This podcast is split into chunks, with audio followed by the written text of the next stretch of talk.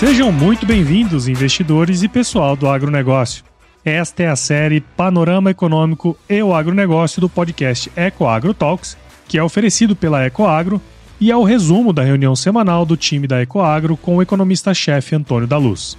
Na reunião de guidance, o time se prepara para os desafios da semana que começa, através de trocas de informações macroeconômicas e setoriais, de modo que todos estejam muito bem informados para entregar os melhores resultados tanto para o agronegócio como para os investidores, pois não tem elo mais forte entre o agronegócio e o mercado de capitais do que a Ecoagro. Esse é um Brasil que dá certo e é por isso que estamos aqui.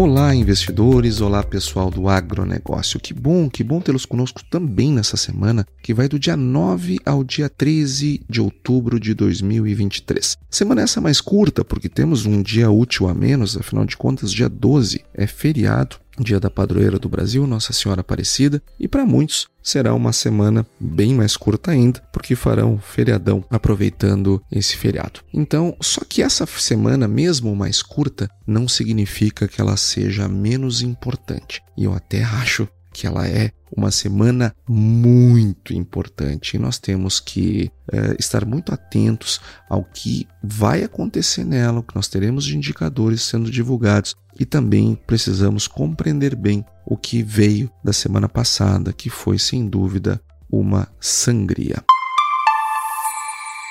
Eu quero começar esse podcast falando da nossa agenda, nós vamos estar no Conecta Agro Futuro em Palmeira das Missões e também vamos estar em 3 de maio nessa semana. Tudo isso antes do feriado. Agora, eu quero começar, não vou falar ainda do payroll lá nos Estados Unidos, que sem dúvida é um assunto muito, muito importante que nós temos que discutir. Mas eu quero trazer um outro elemento. Eu quero trazer o que aconteceu com os treasuries de 10 anos nos Estados Unidos. Como você já sabe, os juros lá nos Estados Unidos estão subindo por decisões de política monetária, com o Fed subindo o juro e deve voltar a subir os juros, mas também o próprio mercado está aumentando o yield dos treasuries de 10 anos. Esses treasuries, eles são o, o ativo de menor risco no mundo. E ele é a soma de vários títulos, como os T-Notes, como os, os T-Bills, eh, os T-Bonds e assim por diante e eles são considerados o título mais seguro. E quando esses juros sobem,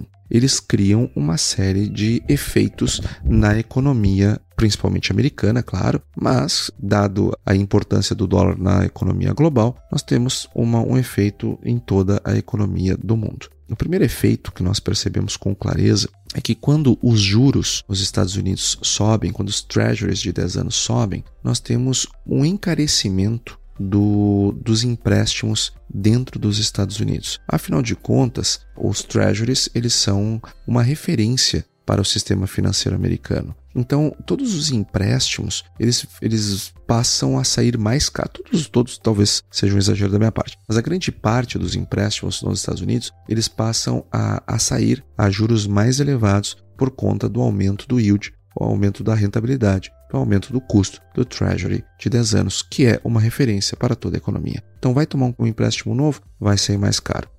Então, quando eu tenho um empréstimo mais caro, eu tenho um efeito de redução de crédito. As pessoas passam a tomar menos créditos. E ao tomar menos créditos, elas terminam fazendo com que a roda da economia gire mais devagar. Afinal de contas, o crédito ele é fundamental para o giro, para o negócio circular, para o dinheiro circular numa economia e, consequentemente, trazer um número maior, um melhor desempenho de vendas, é, de produção e assim por diante. Serviços, produção de bens e de serviços crescem ou decrescem à medida que varia o valor, o volume de empréstimos numa economia. Além disso, nós temos os empréstimos para investimento. Se eu vou fazer um investimento na minha empresa, eu e vou usar crédito para fazer é, esse investimento, eu tenho que avaliar a viabilidade econômica do meu investimento. Então, se eu vou fazer um investimento agora a um juro mais elevado, a taxa interna de retorno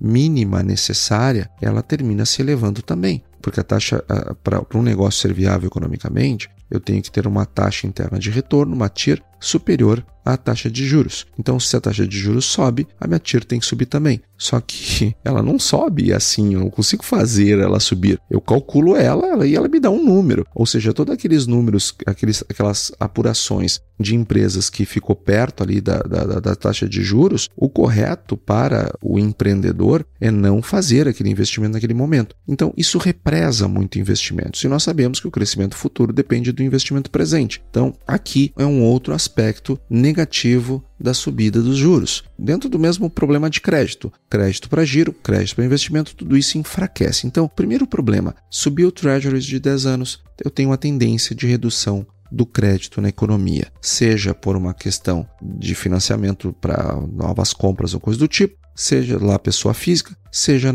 para investimentos eh, por parte das pessoas jurídicas. O outro efeito esperado do aumento dos treasuries eh, de 10 anos é o risco de crédito. Ou seja, não é a tomada de novos, é o risco do crédito. Por quê? Porque a maior parte dessas dos papéis, os títulos de dívida, eles são pós-fixados. Então, quando eu aumento o juro daquela determinada dívida, eu aumento o valor da parcela e, ao fazê-lo, aumento o risco de inadimplência. Então, o que, que nós temos? Elevação da taxa de juros, ela, ela tende a elevar as inadimplências, tanto das pessoas físicas quanto das pessoas jurídicas. Eu aumento, portanto, o risco de crédito, que é uma coisa diferente do volume de crédito tomado. São dois problemas. Nós temos um terceiro problema que temos que analisar. Quando os treasuries de 10 anos nos Estados Unidos sobem, eles atraem é, é, dólares das economias do mundo todo, sobretudo dos países emergentes. Então, isso traz uma fuga de capitais bastante significativa ou pelo menos uma tendência de, né, se, os, se, esses países emergentes não tomarem medidas para segurar esse recurso, nós temos uma, uma saída mais forte. Se tomarem medidas, nós temos uma saída mais fraca, ou eventualmente até não sai esse dinheiro. Agora, essa migração de recursos para os treasuries de 10 anos faz com que as taxas de câmbio nos países uh, emergentes tendam a se elevar, que é o que está acontecendo no Brasil. No Brasil, nós estamos tendo uma saída muito forte de recursos aqui de dentro, coisa que nós já conversamos em reuniões anteriores. É, nós estamos aqui uma, duas, três, quatro, cinco. Essa é a quinta semana consecutiva que estamos com o fluxo cambial brasileiro negativo. E toda semana estamos falando nesse assunto. Não é por pouca coisa que o nosso câmbio já bateu 5,20. Não fechou em 5,20, deu uma realizada de lucros na sexta, mas chegou a bater em 5,20. E a tendência é de continuar subindo porque a inclinação do gráfico do câmbio, da taxa de câmbio no Brasil, ela é muito inclinada. Então, deixa muito clara a tendência de que é para cima. E essa elevação da taxa de câmbio, ela nos gera um problema adicional no combate à inflação que ainda estamos, afinal de contas, para 2023 nós não vamos cumprir a meta. E para 2024 nós temos que ancorar as expectativas para poder continuar dando tração ao movimento de redução da taxa de juros posta em marcha pelo Copom, pelo Banco Central, que aliás é, está subindo no telhado. E olha que quem está aqui toda semana conosco sabe e quem não está aqui toda semana, pode ir lá ouvir os, os as reuniões anteriores, os nossos podcasts anteriores. É, nós defendemos a redução dos juros no momento em que o Copom decidiu reduzir os juros. Nós sempre entendemos aquilo como uma medida acertada e assim como nós temos trazido que a redução de juros no Brasil, é, nesse ritmo de meio ponto, está acertada para as condições que nós temos. Agora, o mundo está passando por um processo de mudança. Então, eu não sei se a redução da taxa de juros ao longo de 24 até chegar no juro neutro, ela não está subindo no telhado. Mas eu vou falar disso lá o mais. Eu quero concluir essa questão dos treasuries. A elevação dos juros lá termina funcionando como uma atração de recursos uh, do mundo afora. E se isso tudo não é significativo para te preocupar, ou seja, a redução da tomada de crédito não te preocupa? Não, não me preocupa. Tá, então uma elevação do risco de crédito, ou seja, uma tendência de aumento da inadimplência no mundo, isso não te preocupa? Isso tem que preocupar. E se tudo isso não te preocupa, a atração de recursos é, é, lá de fora, é, é para dentro da economia americana, é, elevando as taxas de juros e elevando a, a, fuga de capital e as taxas e as taxas de câmbio, se nada disso te preocupa, nada disso te preocupa, deixa eu te dizer um negócio. A última vez que os treasuries de 10 anos bateram os 4,6, que é o que nós estamos atualmente agora, ao redor de, foi em 2007, antes da quebra do Lehman Brothers, antes do estopim da crise do subprime, causando talvez a maior crise financeira da história, se não do ponto de vista relativo, porque essa talvez seja 1929, mas do ponto de vista absoluto de quantidade de, de, de riqueza destruída, seguramente essa crise foi a maior do mundo, a maior da nossa história. E por que isso acontece? Porque, gente, se nós temos uma taxa de juro baixa, muitos empresários começam a tomar uma série de medidas é, considerando o cenário de que aquele juro vai continuar baixo. Só que nem todo mundo é, mede adequadamente o risco de uma elevação da taxa de juros e, e, e depois o impacto desta na operação que foi tomada. Agora, recentemente, eu estava vendo a, a, a Luísa Trajano, é, que é a, chairman do, do, do Imagino eu que ela seja chairman, não sei exatamente qual é o cargo que ela ocupa, mas acho, acho que é chairman da Magazine Luiza, ela reclamando para o Banco Central lá dos juros altos, porque isso está prejudicando o negócio dela, porque está botando em risco, etc. Não, somente, gente, quem, quem, quem não é o, o remédio, que o problema é, é por que, que você tomou esses créditos do jeito que tomou, por que, que fez tanto oba-oba lá atrás. Quer dizer, você quer fazer uma gestão de qualquer jeito, sem se preocupar com nada, e o Banco Central, depois que deu o juro que precisa para que o teu negócio performe, não só mentinho, é, isso é até um pouquinho até de narcisismo. Não, né, pessoal? Então o que acontece? No momento que as taxas de juros sobem, ainda mais da forma que elas subiram é, é, no mundo, nós temos uma elevação é, muito forte é, do risco daquele lixo que foi colocado debaixo do tapete ele começar a aparecer. Então, ou seja, uma gestão bem feita de uma empresa é fazer faxina. Opa, surgiu uma ineficiência aqui, vamos tirar ela daqui, vamos limpar, vamos tirar de dentro da empresa. Agora, se eu tenho uma gestão que eu vou botando sujeira para debaixo do tapete, no momento que o juro sobe, o tapete encurta e aí aquela sujeira toda fica exposta. Isto é a história do subprime americano. Enquanto a economia estava bem e os juros estavam baixos, estava tudo funcionando numa boa. Agora, aquilo era uma mega de um lixo, de uma sujeira é, de, que estava debaixo do tapete. No momento que o tapete encurtou, apareceu lá aquele subprime e que gerou um mega de um problema para a economia. E aí a, o resto da história você já sabe, foi uma quebradeira é, generalizada porque títulos bons, inclusive títulos AAA, estavam com lastreados em, em papéis subprime. E aí, como é que fica? Como é que fica? Aí é aquele problema todo. Então, essa elevação dos juros nos Estados Unidos, ele gera uma, uma fragilidade natural para os, os bancos, o sistema financeiro americano. Como você já sabe, é, e quem não acompanhou, tem um podcast falando só disso, né? Temos um episódio falando só do porquê que os juros nos Estados Unidos eles geram uma quebradeira bancária, é, que juro, aumento de juro não é bom para banco, embora muita gente acredite, né, que juro alto é bom para banqueiro, é bom, não, não é bom para banqueiro, nem para rentista, nem para coisa nenhuma. É, então acontece que essa elevação de juros ela eleva o risco do sistema financeiro americano como um todo. Então, nós sim estamos diante de algo que preocupa. E o que, que os países emergentes como o Brasil devem fazer numa situação dessas? Deve adotar uma postura defensiva.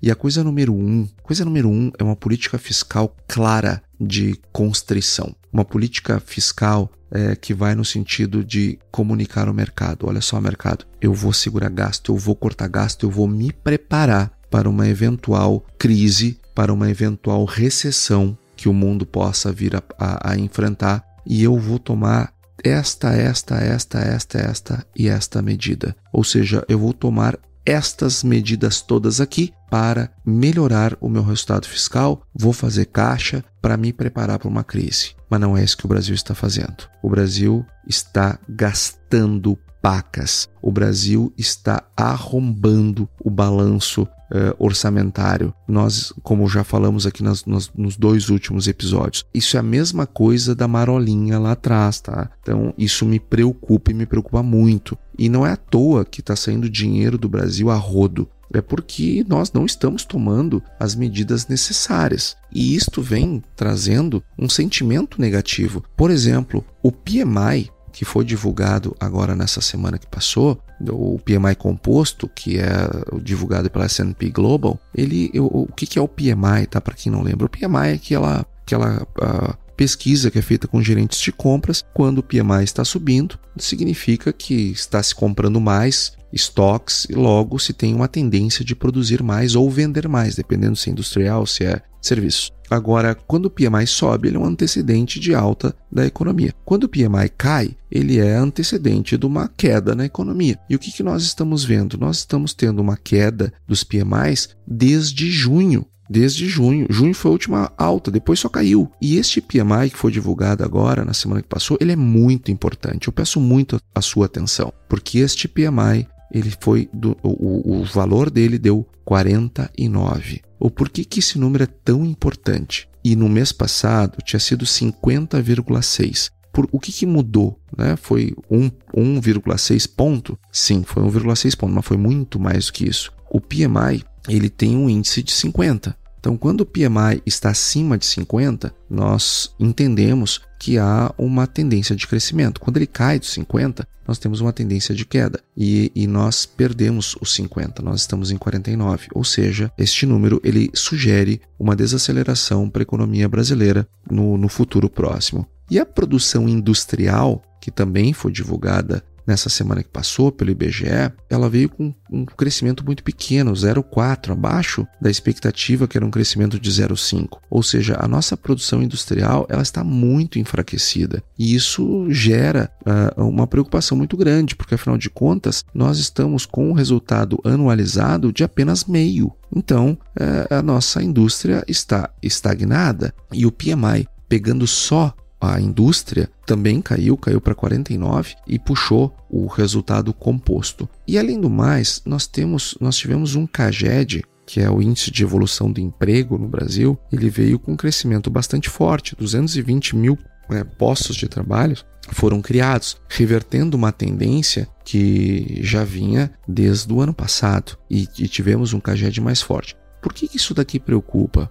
Porque nós temos agora, nessa semana, na quarta-feira, dia 11, um resultado do IPCA. E este IPCA, ele promete, pelo menos essa é a expectativa média do mercado, nós estamos com uma perspectiva de que o resultado anualizado ele vá para 5,27, ou seja, a inflação está subindo e subindo forte no segundo semestre. Então veja, nós é, estamos com uma aceleração da inflação no Brasil nós estamos com uma taxa de câmbio que não para de subir, que traz um combustível para a inflação no Brasil. Nós temos um CAGED que vem mais forte. Nós temos um cenário de juros lá fora subindo por decisões de política monetária. Nós temos os treasuries nos Estados Unidos subindo é, porque os investidores estão querendo mais yield nesses papéis, aumentando o yield desses papéis, que é um, um, um sintoma de risco Percebe que fica difícil nós seguirmos nessa marcha de redução de juros de meio ponto percentual? E aqui eu quero deixar claro, até porque eu já falei isso em reuniões anteriores, tá? O comunicado do Banco Central, do Copom, foi claro, a ata foi clara. Aliás, as últimas atas, desde que o Banco Central iniciou essa marcha de redução dos juros, foram claras. Nós vamos baixar e é meio por cento. E é uma decisão unânime. Esse é o nosso pensamento unânime. E as, isso vale para as próximas foi no plural reuniões. Então, no mínimo, as próximas duas, nós deveremos ter redução de meio ponto percentual dos juros no, no Brasil. Entretanto, é, é, o juro neutro ele é 8,5%. Então, tem muita coisa para reduzir até chegar nos 8,5%. Isso só acontecerá lá em 2024 e mais para o final. Acontece que com este cenário todo que eu trouxe, será que nós vamos conseguir baixar juro meio ponto, meio ponto, meio ponto, até chegar nos 8,5? Será que em algum momento nós não vamos ter que parar para respirar? Essa é uma pergunta. Será que nós vamos ter que interromper a nossa queda dos juros é, em virtude do que está acontecendo lá fora? Pois então, este é um cenário que você, investidor, que você, operador do agronegócio, seja produtor, seja industriário, seja vendedor de insumo, não importa, tem que ter no seu radar. Os juros, eles poderão em algum momento ter uma interrupção da sua eh, queda. Ecoagro, o elo entre o agronegócio e o mercado de capitais. Nós tivemos também o resultado da balança comercial, que veio uh, um pouco melhor, uh, aliás, um pouquinho abaixo da expectativa do mercado, que era um saldo de 9, eh, 9 bilhões e veio 8,9, eh, só que isto não foi no agronegócio, ok? O agronegócio ampliou o seu resultado na comparação com o período anterior. No mês anterior, nós tínhamos tido um resultado de 9,8, caímos para 8,9. Caiu a balança, caiu o saldo da balança, caiu o trade do Brasil. Agora, no agro, no agro cresceu. Ou seja, quem pagou essa redução mais forte, quem teve uma redução mais forte das suas exportações foi a indústria, que vem né, com dificuldades, como nós é, já, já trouxemos aqui, já relatamos é, de maneira bastante de, man de maneira bastante clara a nossa percepção e as nossas preocupações. E, e, sobretudo com a indústria, né? A indústria que nos traz a maior preocupação de todas. E nós também tivemos a divulgação do IGPDI. O IGPDI é um índice de inflação é, que mede a inflação no, no, nível do atacado. No mês passado, em setembro, quando nós tivemos o resultado de agosto, nós tínhamos interrompido uma sequência de cinco deflações e passamos a ter uma microinflação de 0,05. Só que agora já acelerou, já acelerou para 0,45 no mês de setembro, justamente e puxado pelo preço dos combustíveis que se elevaram. Então vejam que nós estamos e a inflação no nível do atacado, ela é combustível para um aumento mais significativo depois lá para o, IPCA. E isto é combustível para desancoragem de expectativas. E nós ainda temos que ancorar as expectativas melhor para 2024. E esse cenário todo ele é combustível para desancoragem. De novo aqui outro motivo para imaginarmos que eventualmente os juros poderão ter uma sequência interrompida. E a venda e produção de veículos caiu de novo, né, pessoal?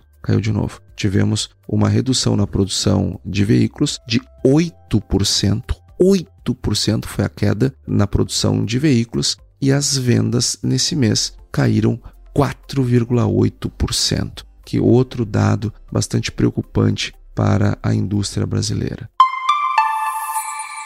Trazendo agora a nossa discussão então para os Estados Unidos, vamos começar logo com o payroll, que foi divulgado agora na semana que passou, dado muito forte o payroll é a, são as folhas de pagamento não agrícolas que medem a variação do número de pessoas empregadas durante o último mês é, de todas as empresas não agrícolas dos Estados Unidos. E o resultado ele foi muito forte. Enquanto o mercado esperava que fossem criados 170 mil postos de trabalho, reduzindo, portanto, a quantidade de novos postos, porque no mês anterior tinha sido 227, o resultado veio 336 mil postos criados, ou seja, a projeção era 170 e veio 336, ou seja, quase o dobro da expectativa do mercado. E qual é a implicação de um payroll tão forte como, como veio? Significa que a economia americana continua gerando muito emprego, continua demandando muito mercado de trabalho,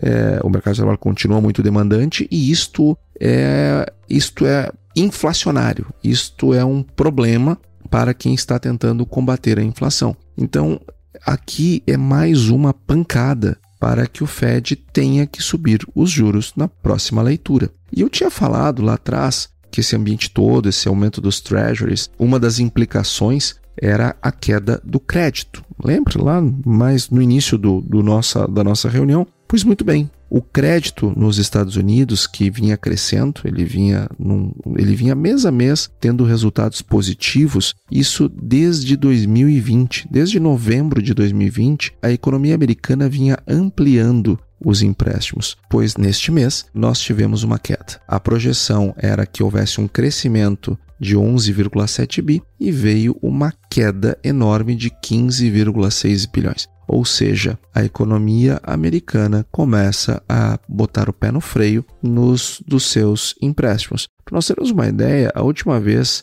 que uh, nós tivemos uma queda semelhante foi em maio de 2020.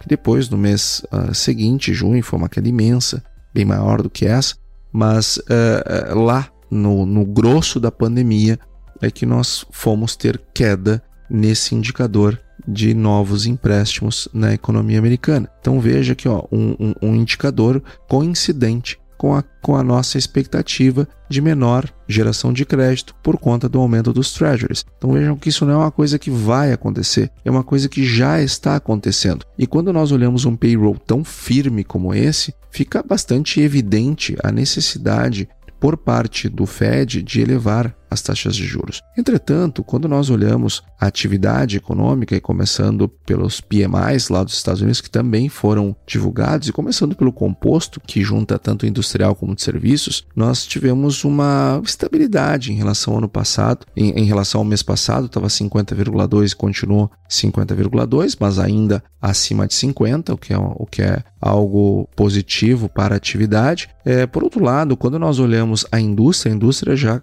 está em 49,8. Subiu em relação ao mês passado, é, mas ainda abaixo de 50, subiu dois pontos. Então, ou seja, a economia americana ela continua dando sinais de aquecimento. Eu estou vendo isso no payroll, eu estou vendo isso nos PMIs. Ou seja, e se o objetivo é, da autoridade monetária é esfriar a economia para poder combater a inflação, eles estão longe do fim do dia. Estão longe do fim do dia. Tem, olha, é, talvez o JP Morgan vai acertar, viu? Talvez seja um, talvez vai ter que levar sete mesmo. Não sei como é que o, não sei como é que o sistema financeiro americano vai lidar com isso. Não sei quantos bancos vão aguentar e quantos não vão aguentar. Agora, inegavelmente, a economia está bastante aquecida e, e exigindo por parte da autoridade monetária uma, um novo incremento. Só que é, eles não dão lá o aumento, mas o Treasury sobe, o, o crédito ao consumidor cai, ou seja, situação bem, bem problemática,